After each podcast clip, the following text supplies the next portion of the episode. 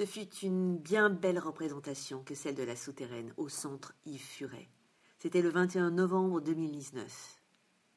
Le collectif féministe de la Creuse avait accompagné la venue de Virginie D, avec des affiches placardées dans toute la ville. Si tout va bien, dans douze féminicides, c'est Noël. Elles ne sont pas tombées bien loin. Il y en a eu 149 en 2019. Ce collectif, que j'espère pas si éphémère que ça, avait fait une installation au théâtre. Des silhouettes de femmes jonchaient le parking. Chacun des prénoms des femmes tuées par leurs compagnons ou leurs ex était écrit. La liste était longue, trop longue. Vous dire combien cette représentation était attendue, chargée d'émotions. Je vous propose d'entendre quelques réactions d'après le spectacle. Ça commence fort avec Agnès Zeppa, déléguée des droits des femmes de la Creuse.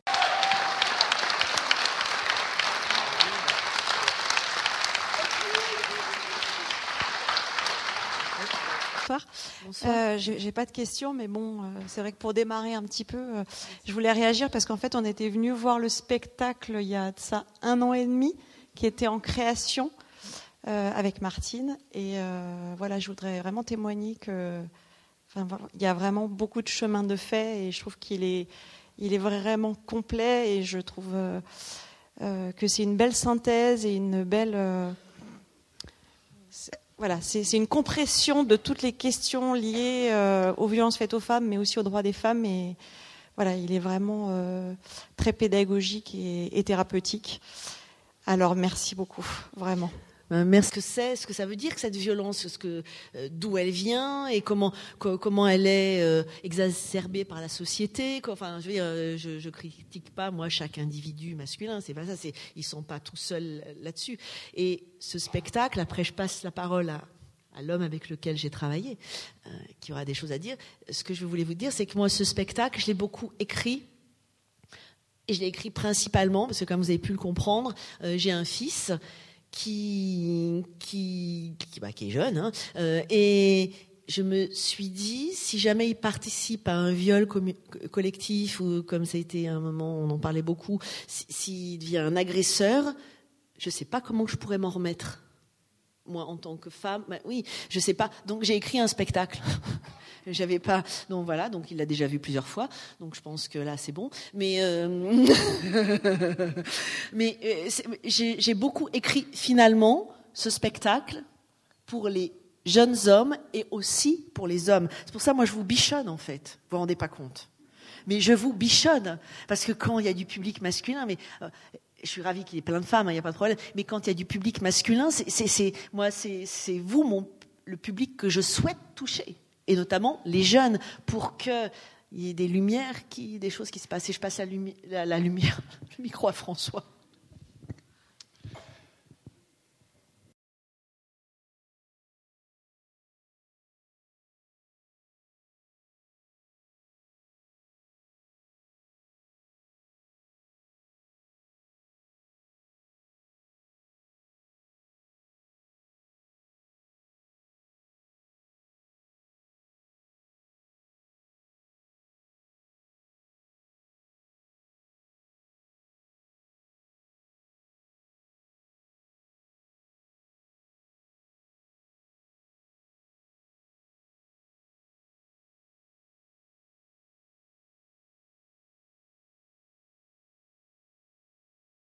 Quand on a fait, euh, on a joué ce spectacle au Festival d'Avignon euh, pendant trois semaines, au mois de juillet dernier. Il y a eu euh, deux représentations où il n'y avait dans la salle que des femmes. Et on sait que de toute façon au théâtre, c'est majoritairement un public féminin, quel que soit le type de spectacle. Et quand il y a des hommes, c'est la majorité des hommes qui viennent au spectacle, c'est parce que les femmes, leurs femmes, leurs épouses, leurs compagnes, leurs maîtresses les ont attirés, un peu forcés des fois à venir au spectacle. Et avec ce spectacle, chose vraiment. Je ne sais même pas si. Moi, je trouvais ça surprenant, je trouvais ça violent aussi d'une certaine manière. il y avait entre 80 et 90% de femmes dans le public. Il y avait très peu d'hommes. Je trouve ça très violent, non pas d'avoir des femmes devant moi, mais parce que je me dis qu'effectivement, moi, en tant qu'homme, et je comprends ce que vous dites, vous dites, oui, euh, on en prend plein la gueule, etc. Moi, ce qui me touche le plus en tant qu'homme, c'est de me dire qu'il y a tant d'hommes qui, depuis le début de l'année, ont, tué près de 140 femmes, et que je suis aussi un homme. Ça, ça me touche. Ce qui me touche, c'est me dire qu'il y a tant d'hommes qui, dans la rue, font des remarques absolument insupportables, sans parler de ceux qui passent à l'acte, que soit violent. Et moi, en tant qu'homme, ça, ça me touche, ça me, ça me révolte, ça me met en colère en tant qu'homme. Effectivement, je me pose aussi la question, moi j'ai des enfants aussi, trois garçons. Je me suis posé ces questions très vite euh, en éducation, mais je suis... Il y a une chose qui me frappe aujourd'hui. On va faire la minute, euh, ce n'est pas la minute nécessaire de M. Cyclopède, mais c'est la minute euh, de celui qui est un peu plus âgé, non pas du vieux con, vieux un peu, con pas forcément. Euh, j'ai 62 ans, donc j'ai vécu mon adolescence dans les années 70. Et à la fin des années 70, on parlait déjà de tous ces combats-là. On parlait déjà de ça. Mais quand moi j'avais 20 ans, en 1977 très précisément, les premières manifestations qu'on faisait, on était réunis ensemble, ceux qui manifestaient pour le droit des homosexuels, à l'époque l'homosexualité était encore pénalement répréhensible, pour les droits des homosexuels, pour l'égalité homme-femme, contre le nucléaire, pour l'écologie, et on était tous ensemble. On ne se posait pas la question, alors on avait des débats des fois vifs entre nous, mais on ne se posait pas la question de savoir si on était plutôt féministe comme ci, plutôt hum, féministe comme ça, plutôt écologiste comme ci, plutôt écologiste. On sentait bien que si on voulait que la société évolue, il y avait des fondements sur lesquels il fallait agir, nous, le plus vite possible. On a tenté, bon, on n'a pas franchement réussi. Je ne m'en sens pas ni coupable ni responsable.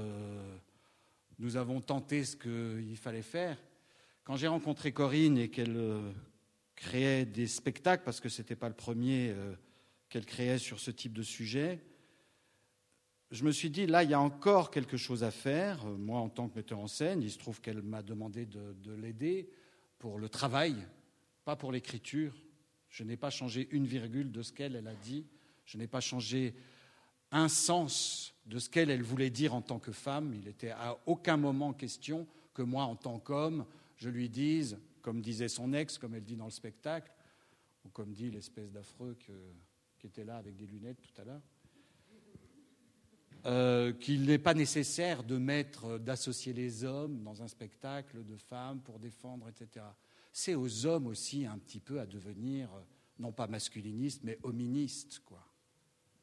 C'est-à-dire à dire l'équité entre les êtres humains c'est une réalité que nous devons enfin vivre tous ensemble. Et ça, c'est insupportable et c'est à nous de faire pression auprès des pouvoirs publics, à nous de faire pression auprès de tous ceux qui décident, à nous de faire pression auprès de nos patrons dans les entreprises dans lesquelles on travaille. C'est à nous de faire pression au quotidien, de rien lâcher. C'est dur, on en prend plein la gueule des fois, mais c'est à nous de le faire tout le temps, tout le temps, tout le temps, tout le temps. Sinon, il ne se passera rien. Moi, j'ai l'impression, 40 ans après, mes 20 ans, des fois, je me dis, mais les changements dans les sociétés, surtout pour ce qui concerne le pouvoir, parce que parlons de ça, les hommes ont le pouvoir. Les femmes, très peu. Alors oui, la charge mentale, les, femmes qui sont mères, qui travaillent, etc. certains disent c'est une forme de pouvoir. Non, non, non, qu'on arrête ça tout de suite.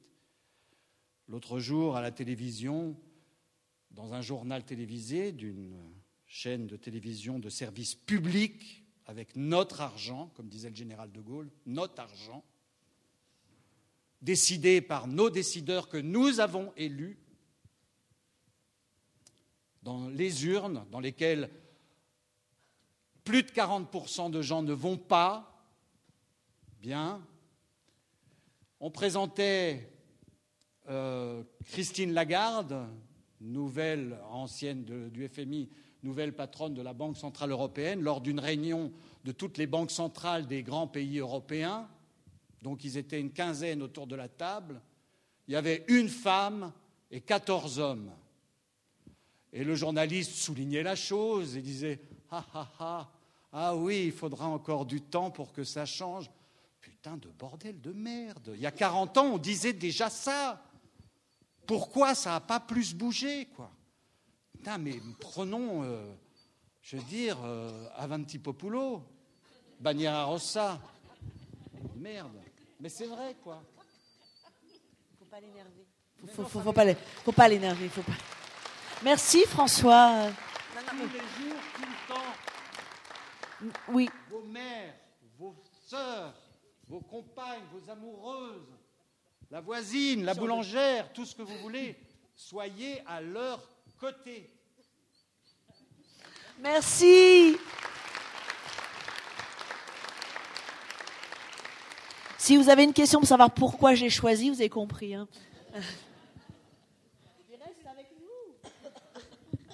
Je voulais juste réagir justement par rapport à, la fait qu'il faut être aussi à côté de nos mères, nos filles, euh, nos copines. Et euh, il s'avère que là, euh, très personnel, suite à mon accouchement, j'ai fait une grosse dépression postpartum. Et donc, je fais un gros travail sur moi-même. Et c'est là où l'envie de devenir féministe a vraiment pris son envol parce que j'ai découvert plein de choses, plein d'automatismes dans ma manière d'être maman. Et moi, j'ai deux filles. Et je, pense euh, qu'il faut vraiment que nous, euh, jeunes mamans, on change pour que nos petites filles, euh, on ne leur dit pas Oh, mais t'es jolie mais qu'on leur dit Mais t'es brillante, t'es rapide, t'es courageuse, t'es. es, oui, t'es forte. Et, quand ça devient des habitudes. Et par exemple, quand on leur achète des habits, on n'achète pas que des petites princesses et des licornes. Et qu'on leur prend aussi des super-héros.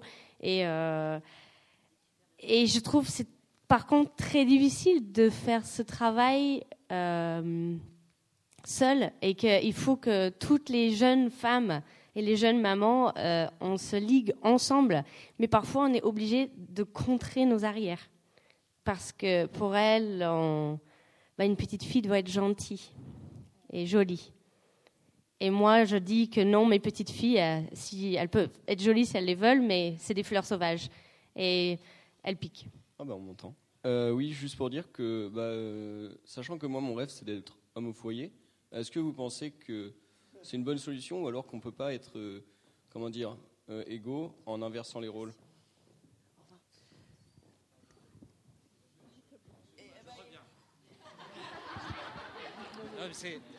C'est une vraie bonne question. Non, mais c'est vrai. Moi, je ne pense pas que ce soit en inversant les rôles, je pense que c'est vraiment en partageant les rôles. Moi, il se trouve que, étant intermittent depuis de nombreuses années, et la maman de mes deux premiers enfants, le troisième c'est une autre maman, mais dans les deux premiers enfants, quand j'avais 26 ans, le premier, l'aîné, et en tant qu'intermittent, on avait moins de travail que ceux qui étaient plutôt fonctionnaires, ce qui était le cas de leur maman. Donc j'avais une disponibilité plus importante, forcément. Donc j'étais beaucoup plus présent à la maison, j'étais beaucoup plus présent à, à la sortie de l'école, euh, beaucoup plus présent pour faire le marché, pour faire à manger, pour faire tourner les lessives, etc. etc. Je n'aurais pas fait ça tout le temps, tout comme je comprends qu'une maman n'ait pas envie de faire ça tout le temps. Donc ce n'est pas en inversant que tout d'un coup ça va être magique, etc. Et c'est pas non plus, à mon sens, à mon sens, c'est vraiment le partage, mais il faut que ça soit naturel. Que ce qui est terrible, c'est de se dire qu'il va falloir se forcer pour le faire, alors que ça devrait être naturel, quoi. De simplement partager. Et pourquoi ça serait plus important que ça soit. Moi, j'ai été souvent parent d'élèves dans les associations de parents d'élèves pour mes trois enfants, que ce soit euh, l'école primaire, collège, lycée. On était toujours très peu d'hommes. Il n'y avait que des femmes, comme si le travail des femmes était moins important et donc leur permettait de venir aux réunions alors que les hommes, aux réunions de parents d'élèves, alors que les hommes, bah, ils rentraient plus tard du travail parce que leur travail est plus important. C'est ce partage-là qu'il faut, c'est là-dessus qu'il faut travailler. Autre exemple, je sais que je vais énerver encore. Deux secondes. après, je ferme ma gueule. Quand on parle, oui, c'est ça. Quand on parle, par exemple, et c'est pas, je ne fais pas un sujet sur le voile, mais je vais l'évoquer rapidement. Mais ce n'est pas le sujet en tant que tel. On parle de, des sorties de classe en disant que les femmes voilées doivent ou ne doivent pas, sont autorisées ou ne sont pas autorisées, etc. Mais pourquoi on parle d'elles? Parce qu'il n'y a que des femmes qui accompagnent les sorties scolaires, qu'il n'y a jamais d'hommes ou très rarement. C'est encore la femme qui est visée, c'est elle qui est disponible. Et si le mec il vient manger là-bas, est-ce qu'on ferait le même scandale? Non, pas du tout. C'est une femme c'est encore les femmes qui sont ciblées. Je ne parle pas, je n'entame pas le débat sur euh, laïcité, tout ça, etc. Mais je pointe juste ça du doigt. Donc tu as raison. Toi, tu parles d'inversion. Moi, je pense que c'est vraiment un partage, mais que ça doit, on ne doit même pas se poser la question, quoi. On ne doit même pas se poser la question. Répartissons, quoi. Répartissons les tâches. La vie quotidienne, il y a plein de choses chiantes à faire tous les jours quand on a des gamins. C'est évident. Personne ne dira le contraire. Ben, partageons ces choses-là. Comme ça, chacun aura de la liberté aussi euh, à d'autres moments, pour le travail et pour d'autres choses. J'ai terminé, merci, au revoir.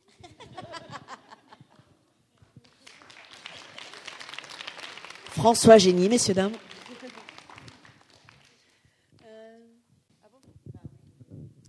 alors, par rapport à l'enfant qui a été abusé, euh, j'aimerais savoir, je ne sais pas si ça vous est arrivé réellement,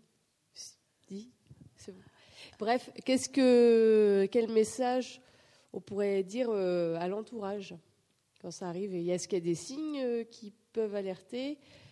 Enfin, La famille euh, n'a rien vu? Bon, ben, Ça, c'est une super grosse question. Hein. Comment, bah, comment on repère? Comment, de toute façon, les enfants, ils envoient des signaux, je pense. Après, il faut les entendre. C'est souvent compliqué. souvent, il y a un tel mur de silence. Les gens, dans les familles, c'est compliqué. C'est tellement déstabilisant de se rendre compte de, ça. Ça met tellement de choses en question que du coup, euh, on s'emmure dans le silence, dans le déni, dans le euh, et ça. Euh, il faut être vigilant, quoi. Il faut être à l'écoute des enfants. Les enfants, moi, je pense que quand ils parlent, enfin, ils fabulent pas. Enfin, là-dessus, il y a très, c'est très peu de fabulation. Que c'est pas, donc on entend, on regarde. Euh, il y a des choses, il y, a, quand même des signes. Des signes. Euh. Après, euh, je crois que chaque cas doit être différent. C'est difficile de mettre des règles, non Il me semble là-dessus. comment il faut. De toute façon, je pense qu'en tant que parent, il faut être vigilant. Et, c'est vrai que les abus, et notamment les viols, c'est l'entourage. Hein. Immédiat, c'est la famille. C'est désagréable hein, de dire ça mais c'est la famille. Donc, euh, c'est pas se fliquer, c'est pas. Mais c'est les abus de pouvoir. Euh, c'est ce que je viens de dire, monsieur, non? C'est ce que je viens de dire. Ben, c'est ce que je viens de dire. Et dans le spectacle, c'est ce qui se passe. Hein c'est je, je, suis. Je fais pas une conférence, hein, donc donc, voilà, donc euh, c'est vrai que la plupart, les, les, les, violés connaissent leur violeur. Voilà, c'est très rare qu'on soit euh, violé par quelqu'un qu'on ne connaît pas. Donc, euh, comment? Mais dans le cas de, mais même des adultes, même des adultes. statistiquement. Statistiquement, comment? Statistiquement, y compris pour les pour les majeurs. c'est l'entourage. On connaît l'agresseur dans 80 à 90% des cas. Voilà, c'est ça. Ouais, c'est ça. Bonsoir. Bonsoir. Je pense que dans ce cas de figure, il y a juste une chose qu'on peut dire à un enfant et lui répéter, c'est que c'est pas sa faute. Voilà, faut juste lui dire ça. Bonsoir. Bonsoir. Euh, moi, j'aimerais plus faire un, un témoignage, c'est-à-dire euh, enfin, des expériences personnelles. En fait, c'est que euh, au niveau vestimentaire, on m'a dès que j'ai commencé à faire mes propres expériences et à m'habiller comme je le souhaitais, euh, on m'a souvent répété que, enfin, ma famille, c'est-à-dire euh, ma mamie, elle habite à côté de moi et parfois quand elle m'amenait à l'école elle me disait Oui, t'es sûre que cette jupe avec ses collants, ça ferait pas un peu prostituée? T'es sûre que tu vas pas avoir des problèmes? Et moi j'étais là, mais laisse-moi faire mes propres expériences. Euh, et encore aujourd'hui, quand la première semaine, quand je suis arrivée au lycée, j'ai débarqué à la gare avec euh, une robe qui m'arrivait tout juste au-dessus des genoux. Et euh, il y a une voiture blanche qui est passée près de moi quand je marchais pour aller vers mon lycée. Et elle, elle a ralenti. Il y a un monsieur qui a ouvert la fenêtre qui m'a dit Hé, mademoiselle, t'es charmante. Et non, mais vraiment, ça, paraît, ça paraît vraiment absurde dit comme ça, mais moi j'avais très peur. J'avais tellement peur que j'ai- appelé un, un copain pour venir me chercher parce que premièrement je ne savais pas où était le lycée et deuxièmement j'ai pris peur. Et euh, donc aujourd'hui, maintenant, je- j'ai confiance je- en moi-même et je m'habille comme je veux. Mais euh, parfois, je me dis, les lundis, faudrait peut-être pas que je mette une robe ou des barésilles parce que je marche toute seule vers le lycée. Et c'est dommage, je trouve, qu'en tant que femme, cette peur, elle est là de devoir réfléchir à comment s'habiller à mon âge, quoi, de devoir penser à non, il faut pas que je mette ça parce que ça peut faire prostituer, les hommes peuvent avoir des idées et j'ai pas envie que ça me retombe dessus parce que j'aurais peur. Enfin, voilà. Merci beaucoup pour ce témoignage. C'est vrai que je pense qu'il n'y a pas une femme qui n'a qui a pas, qui a pas vécu euh, des agressions de rue. hein. C'est le minimum. euh, bah, une agression verbale, si, si. Bah, euh, en tout cas, euh, si elle, pardon, elle s'est sentie agressée, elle a eu peur. Ben, euh, ben, je, je crois, je crois que le, le problème, c'est que les hommes, il faudrait vraiment que vous viviez dans notre peau, mais je sais pas, mais même une journée. Non, mais même une journée pour voir que, eh ben, si c'est une agression, euh, qu'on ait 15 ans et demi ou qu'on en ait 55, on l'a, bon, on a plus de d'expérience, mais c'est, une agression. C'est pas juste du badinage. c'est- enfin, si ça fait peur, c'est bien agressif et donc c'est une agression. Et mais les, hommes, je crois, parce que jamais ça vous arrive euh, quand vous avez 15 ans euh, d'être habillé ou comme vous êtes et d'avoir une voiture qui s'arrête, qui vous dit ah mais t'es charmant toi, euh, hein, euh, t'es charmant. Vous voulez bien qu'on vous le dise, non mais voilà. Euh, sauf que voilà, c'est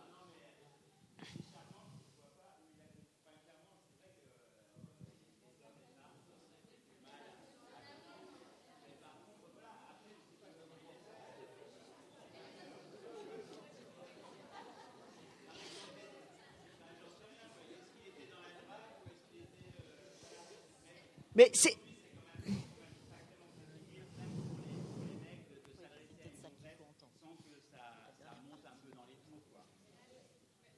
Alors, je vais, je vais réagir parce que je comprends ce que vous dites. euh, je comprends que vous puissiez penser ça.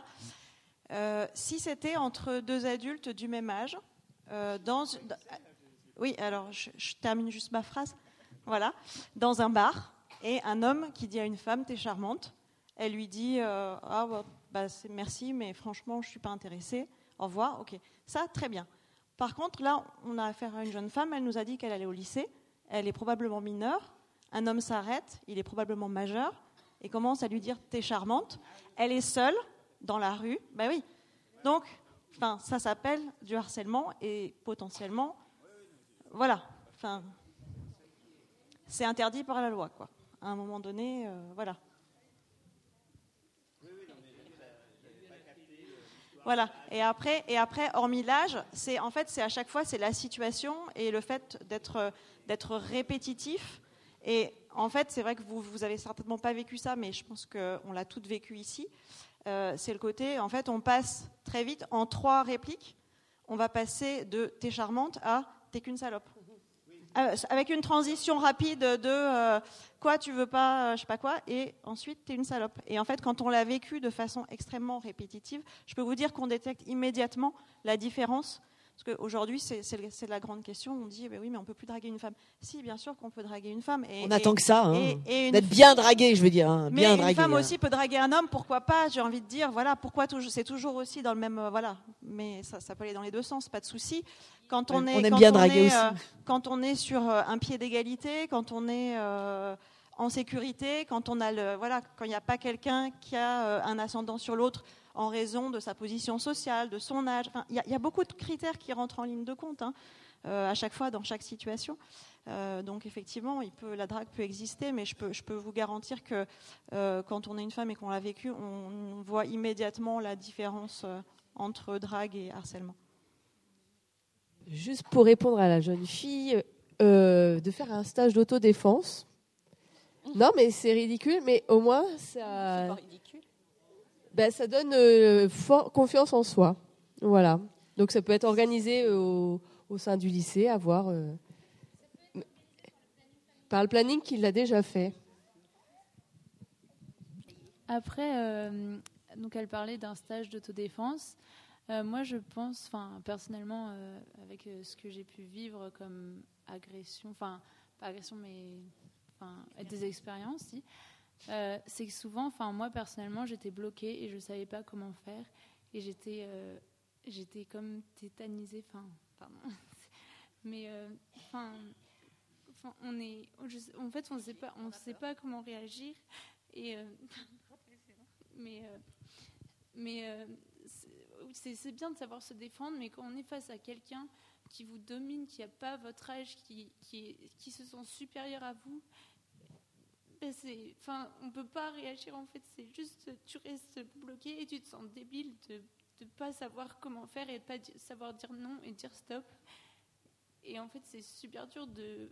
Ben oui, enfin moi j'ai fait de la boxe et juste, ben, je enfin, je suis restée immobile et je pouvais rien faire. Donc en fait, je sais pas comment il faut réagir. Et, et voilà, enfin après, une fois que ça passe, on se sent nul et, et, enfin, est, faible de ne pas avoir su dire non et, stop Moi, je peux juste euh, vous dire que je comprends tout à fait ce que vous dites. C'est qu'on appelle ça la sidération. Hein. C'est ça quand on, quand on a euh, une agression comme ça qui nous arrive. Et quel que soit notre âge, à quel que soit le moment, on, on se sent, moi je dis dans le spectacle, liquéfié Hein, parce que c'est vraiment ça, c'est qu'on se sent liquéfié, on ne sait plus quoi faire, euh, on ne sait plus quoi faire et, et bah vous, euh, je ne sais pas quoi vous dire de plus. Euh, qu'est-ce qui, qu'est-ce qui, peut faire qu'on s'en sorte Je pense c'est bah, déjà d'en parler là, d'avoir le courage d'en parler. C'est immense. C'est bien plus courageux que les personnes qui agressent que d'en parler à visage découvert et bravo. Ça, c'est magnifique. C'est vous qui êtes la plus forte, parce que vous, vous avez la parole.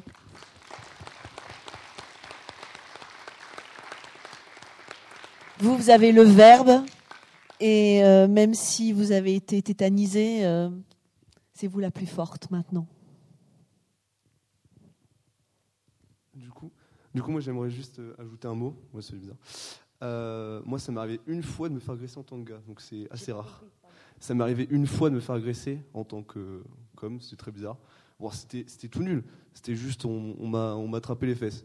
Mais ça fait très bizarre quand même en tant que gars déjà. Déjà, on s'y attend pas trop. Et quand on reçoit ça, ben, on ne sait pas comment réagir. Alors, je pense pas que ce soit le fait que je sois un homme juste, tout court. C'est juste le fait de se, se faire agresser comme ça, dans un moment où tu t'y attends pas. Euh, tu sais juste pas réagir en fait. Et tu regardes la personne, euh, bon la personne en tout cas elle, elle est partie directement. Si elle serait restée, je pense que j'aurais pas su réagir. Ça fait, euh, ça fait bizarre. Alors ça peut paraître bête de se faire agresser en tant que gars, mais euh, ça arrive. Et du coup, ça appuie le fait que ben, en tant que femme, je comprends ce que ça peut, ça- ce que, ça pourrait faire en fait. Et je voulais dire que ce serait bien des fois que certains hommes le vivent, pas forcément tout le monde, mais les hommes qui sont des agresseurs, on va dire, s'ils le vivaient, comprendraient en fait ce que comprennent les femmes.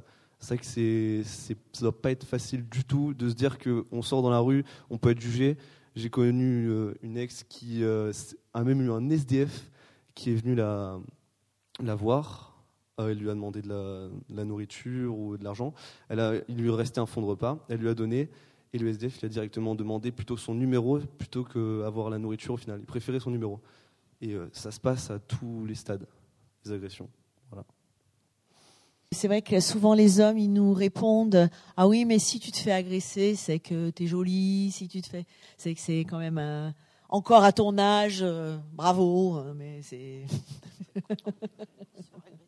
Donc, je ne sais pas s'il va falloir qu'on qu'on- qu'on invente des gangs comme ça de femmes qui, comme ça, agressent les hommes d'un seul coup, leur mettent des mains aux fesses, se tirent vite fait, mais juste pour voir comment ça fait, quoi. Peut-être on peut, on peut inventer, hein, je sais pas, une idée peut-être pour le collectif féministe, euh, là, de la Creuse. J'espère qu'il sera pas éphémère, ce collectif, d'ailleurs. hein. Euh, merci. Euh, alors moi, bah, si c'est le mot de la fin, c'est pour donner un peu d'espoir, Euh, dans le sens où euh, euh, j'ai vu il y a pas longtemps, je ne sais pas si vous connaissez les archives INA sur YouTube, c'est très euh, intéressant. On voit, c'est des vieux documentaires de comment se passaient les choses en 1960, 50. C'est- ça vieux, je n'étais pas né, désolé. Et euh, comment dire, j'ai vu que les hommes et euh, les femmes, je pense qu'elles l'avaient, comment dire, assimilé comme quelque chose de naturel sans penser à se révolter. Et, mais les hommes le voyaient, eux, comme quelque chose de fondamental et de, bien fondé. C'est-à-dire qu'à l'époque, le viol, euh, ils voyaient ça comme, certes, l'homme est en tort, mais la femme l'a cherché par sa tenue aguicheuse ou, ou ses gestes ou sa façon de, sourire. Et ce que je me dis, c'est qu'aujourd'hui, si on interroge quelqu'un dans la rue, euh, n'importe qui, je suis à peu près sûr que, mine de rien, même s'il le pense, il va au moins chercher à le cacher, parce qu'il sera conscient que euh, c'est mal vu, qu'il va dire n'importe quoi. Et donc, euh, j'espère que du coup, bah, c'est un peu une preuve que les mentalités commencent à évoluer. Et pourtant, pour encore 27% des Français, l'auteur d'un viol est moins responsable si la victime portait une tenue sexy. 27%, c'est pas rien.